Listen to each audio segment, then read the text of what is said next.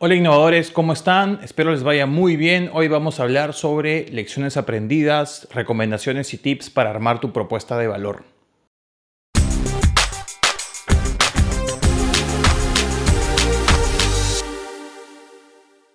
Hola, en episodios anteriores hablamos de lo importante y lo fundamental que es hacer la validación del problema y tratar de conocer a detalle cosas que no sabíamos sobre el problema que intentamos solucionar haciendo un ejercicio de exploración. Incluso dejamos una guía muy práctica en el episodio anterior y que los invito a que la escuchen también. Muy bien, ahora que hemos hecho todas las entrevistas, hemos hecho validación, hemos hablado con un montón de gente pertenecientes a un segmento de clientes o un segmento de mercado, y que tenemos un montón de información relacionada al problema, detalles sobre el problema, insights, cosas que no sabíamos y tenemos un conocimiento más a fondo de esto. ¿Y qué hacemos con toda esta información? De hecho, seguramente tengan un montón de información y un montón de datos relacionados al problema. Y con toda esta información podemos elaborar y armar nuestra propuesta de valor, al menos la primera versión de ella. ¿Ok? Y la definición de propuesta de valor es básicamente productos y servicios que generan valor a nuestro segmento de mercado. Esta definición la vamos a ir ahondando un poco más durante todo este episodio. Un tip importante es que debemos hacer una propuesta de valor para cada segmento del cliente con el que hemos validado el problema. No debemos hacer una propuesta de valor para todos los segmentos porque no es lo más práctico. Recuerden que cada cliente tiene una vista, un detalle y una percepción diferente del problema, a pesar de que el problema es el mismo. ¿ok? Entonces, si tengo varios segmentos de clientes, es decir, varios grupos de personas que tienen el mismo problema, y ya tengo información sobre el detalle de cómo cada grupo de personas u organizaciones ven este problema, es momento de armar una propuesta de valor y comenzar por el segmento de clientes que consideremos el más prometedor. ¿ok? En términos prácticos debemos hacer eso. Me podrán decir, no, pero la bibliografía dice otra cosa. Bueno, en términos prácticos, yo les recomiendo y por experiencia que comiencen a generar propuesta de valor para el segmento más prometedor y con el cual ustedes se sientan más cómodos, ¿sí? A veces es más ágil hacer esto y más provechoso y comenzar por ellos estaría bien. Muy bien, entonces ya tengo mi segmento de clientes, ya tengo entrevistas con ellos, tengo información sobre los problemas que ellos tienen. Es hora de comenzar a armar la propuesta de valor. Para esto existen muchas herramientas en el mercado. Personalmente me gustan las herramientas que nos enseña Alexander Osterwalder en su libro Diseñando la propuesta de valor. ¿ok? Esa herramienta a mí me gusta mucho porque la considero bastante completa y bastante práctica sobre todo. En este libro, Alexander Osterwalder nos enseña el lienzo de la propuesta de valor o el Value Proposition Canvas. Ojo que hay mucha información y mucha bibliografía y muchos videos explicando a detalle la propuesta de valor. No es el objetivo de este episodio explicar a detalle la teoría y todos los conceptos que involucra esto porque hay mucho contenido sobre ello. Lo que vamos a hacer es explicar y dar lineamientos generales y recomendaciones para que puedan armar esto. ¿Ok? Así que te recomiendo que después de haber escuchado este podcast y si no estás muy involucrado con estos conceptos y con estas herramientas, busques más contenido, más información y si tienes alguna consulta me puedes escribir con toda confianza. La propuesta de valor se divide en el perfil de cliente o el customer profile, que es justamente la parte donde nosotros vamos a perfilar a nuestro cliente de acuerdo con la información que hemos recolectado en las entrevistas cuando hemos validado el problema. Ya tenemos un montón de información, sabemos qué es lo que hacen nuestros clientes, sabemos qué es lo que piensan, sabemos qué es lo que sienten cuando están teniendo el problema. Entonces con toda esa información ya podemos armar el perfil de cliente. Este perfil de cliente se divide en tres partes. La primera parte tiene que ver con los trabajos del cliente o los customer jobs. Estos trabajos, estos jobs son trabajos que los clientes intentan resolver en la vida personal o laboral. Pueden ser trabajos funcionales, es decir, los que tengan que ver con desarrollar una tarea en específico cuando están teniendo el problema. Están los trabajos sociales, que son trabajos que hacen los clientes para quedar bien ante la sociedad, para ser bien vistos. Por ejemplo, el tratar de verse competente hacer tareas para verse competente es algo que mucha gente hace en su vida laboral, ¿no? O pueden ser trabajos personales o emocionales, que tienen que ver con sentirse bien, alcanzar un estado emocional u otros relacionados a este tipo de tema. ¿De dónde vamos a sacar la información de los trabajos? De las entrevistas que hemos hecho. Con las entrevistas que hemos hecho podemos sacar información relacionada a estos trabajos y plasmar cuáles son los trabajos que está haciendo el cliente en el problema o durante el problema o después de que sucede el problema. Ya tenemos información porque ya hemos hecho entrevistas.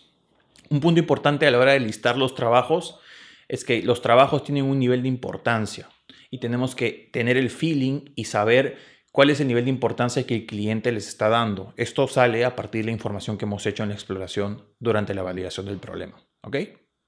Una vez que hemos listado y priorizado y ordenado estos trabajos del cliente, podemos comenzar a describir los pains, los dolores o las frustraciones del cliente.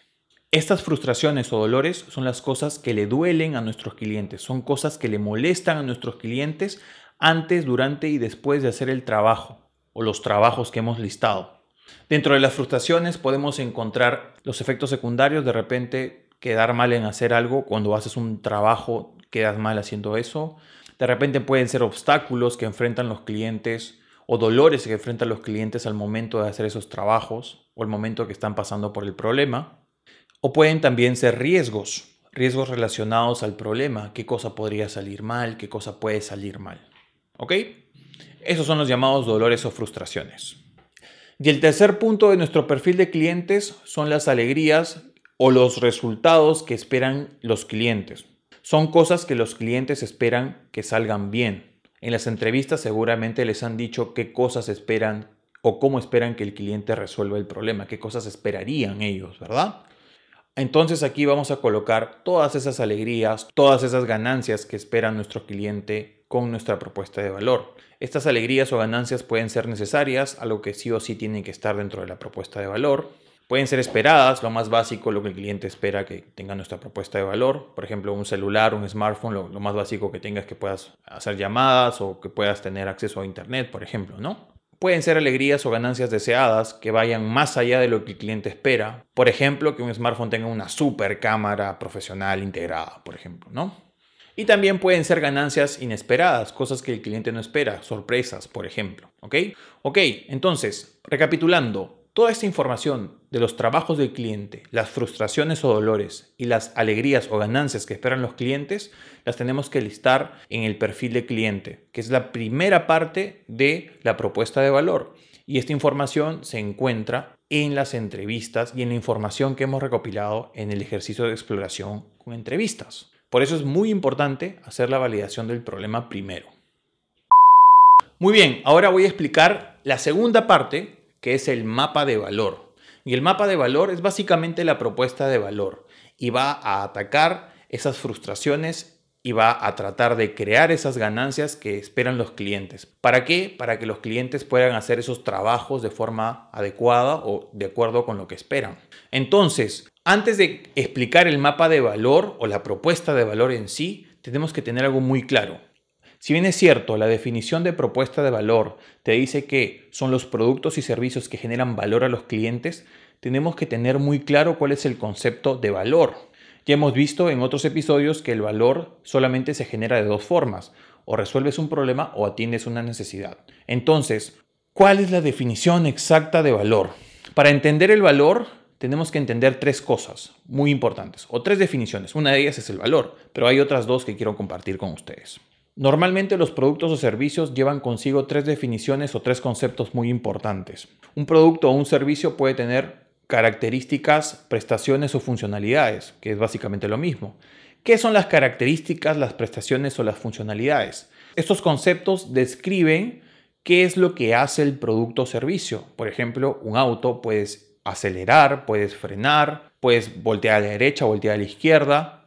Tiene tres puertas, cuatro puertas, tiene capot, tiene el techo desplegable, tiene un motor de 500 caballos de fuerza, entre otros. Esas son funcionalidades.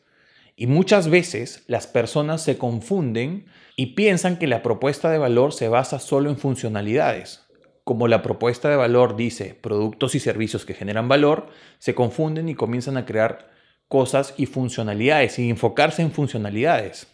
Pero no es el enfoque correcto, porque hay otro concepto que son los beneficios. Esas características o funcionalidades generan beneficios. Y los beneficios son las ventajas que generan esas características o funcionalidades. Por ejemplo, si tú tienes un auto que puedes acelerar, frenar, voltear a la derecha, voltear a la izquierda, la ventaja es que puedes ir más rápido de un lugar a otro o puedes llevar a gente contigo de paseo. Es una ventaja, por ejemplo. ¿Ok? Este es el concepto de beneficio. Y el conjunto de beneficios va a hacer que un producto o servicio genere valor. Y el valor es el impacto que generan los beneficios de un producto o servicio. Por ejemplo, en el caso de los autos, si bien es cierto, un beneficio de un auto puede ser ir de un lugar a otro más rápido o poder llevar a más personas contigo en el auto, el impacto que eso podría generar podría ser, por ejemplo, poder disfrutar de un paseo con mi familia una tarde, poder irme a la playa con mi familia, evitar descuentos porque llego más rápido al trabajo y eso me evita un descuento de mi sueldo, por ejemplo. Entonces, tenemos que tener clarísimo esto. Si bien es cierto, la propuesta de valor son productos y servicios que generan valor a los clientes, los productos y servicios en sí tienen tres conceptos asociados. Las prestaciones o características, estas características generan beneficios y estos beneficios generan valor, porque el valor es el impacto que mis beneficios generan a mis clientes. Y los beneficios son las ventajas que ofrecen las características de mi producto o servicio. Entonces, no confundamos características, prestaciones o funcionalidades con los conceptos de beneficio y valor. ¿Ok? Y cuando estemos haciendo propuestas de valor, tratemos de plasmarlas en productos y servicios que generen valor a partir de beneficios que generan las características de esos productos y servicios. ¿Ok? Muy bien, ya que tenemos esto claro, es hora de hablar ya de propuesta de valor. La propuesta de valor, según el lienzo de la propuesta de valor o el Value Proposition Canvas que, ofrece Ostelbalder, se divide en tres partes también. La primera es justamente productos y servicios. ¿Ok? Productos y servicios. ¿Qué productos y servicios voy a fabricar de forma tal que estos productos y servicios hagan dos cosas muy importantes, que son las otras dos partes de esta herramienta? La primera cosa que tienen que hacer estos productos y servicios es generar aliviadores de frustraciones o de dolores. Es decir, qué cosas van a generar estos productos y servicios o qué impacto va a generar estos productos y servicios para aliviar los dolores de mi segmento de clientes. Y lo segundo que tenemos que tener en cuenta es qué cosas van a generar mis productos y servicios de forma tal que tengan un impacto y generen ganancias o los resultados o las alegrías que esperan mis clientes. ¿De acuerdo? Entonces, estas dos partes de la propuesta de valor, el perfil de cliente y el mapa de valor, están completamente vinculados y tenemos que tratar de encontrar el mapa de valor que justamente se plasma en productos y servicios que tienen nuestra propuesta de valor, plasmados en aliviadores de frustraciones o dolores para mi perfil de cliente. Y también estos productos y servicios tienen que considerar los generadores de ganancias o alegrías para mis clientes. Es decir, cómo voy a hacer que mi propuesta de valor genere o tenga un impacto en mi cliente de forma tal que yo pueda hacer que estos clientes tengan lo que esperan ganar o los resultados que esperan obtener. ¿De acuerdo? En términos prácticos, eso es lo que es una propuesta de valor. Y a veces hay que pivotearla y cambiarla, porque a veces nos podemos marear, ¿ok? A veces nos podemos marear. Pero para no marearnos tenemos que tener claro primero cuál es nuestro perfil de cliente, llenar estas tres cosas que he explicado al comienzo. Y después proponer una lista de productos y servicios que generen impacto, es decir, que generen valor en nuestro perfil de cliente. ¿Y cómo lo van a hacer? A través de los generadores de ganancias por un lado y los aliviadores de frustraciones. ¿Ok? Esas son las dos grandes partes de la propuesta de valor. Nuestro perfil de cliente y el mapa de valor o la propuesta de valor en sí. Y tenemos que encontrar la mejor manera de que estas dos hagan fit o que encajen. Tenemos que ir testeando. Ojo, un tip muy importante es, es que no tenemos que hacer que la propuesta de valor que propongamos intente aliviar todos los dolores o intente generar todas las ganancias para los trabajos del cliente. No es necesario. Es necesario sí que nuestra propuesta de valor coja los dolores más críticos, las ganancias o los resultados que esperan los clientes que consideran más importantes y los trabajos también más resaltantes o más priorizados o más importantes para los clientes. ¿Ok? Coco, entonces, todos estos productos y servicios es lo que yo voy a hacer en mi propuesta de valor. O sea, esto de acá es lo que debo armar de una vez. Bueno, Si tú ves que con estos productos y servicios puedes generar valor a este perfil de cliente, lo más recomendable es comenzar a elaborar algo que se llama el producto mínimo viable. Es decir, toda esta lista de productos y servicios la vas a plasmar en un producto mínimo viable. ¿Y cómo se hace un producto mínimo viable? Pues es algo que veremos en el siguiente episodio. Así que les mando un abrazo, cuídense un montón, muchas bendiciones y nos vemos en el siguiente episodio para seguir aprendiendo juntos.